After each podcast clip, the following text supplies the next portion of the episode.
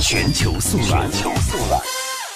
联合国的办公室表示，联合国大会十五号通过决议，决定重组联合国的反恐架构，设立联合国反恐怖主义的办公室，简称反恐办公室，来协调联合国系统有关反恐方面的努力。加大对各个会员国反恐能力建设的支持等等。决议欢迎联合国秘书长古特雷斯的有关建议，决定将当前的联合国反恐执行工作队办公室和联合国反恐怖主义中心以及工作人员从秘书处政治事务部进行抽离，并且进入反恐办公室。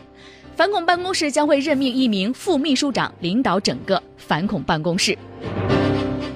第七十一届联大主席汤姆森在会上发言说：“这是古特雷斯上任以来首次进行的重大机构改革。决议的通过将会提高联合国协助会员国执行联合国全球反恐战略的能力。”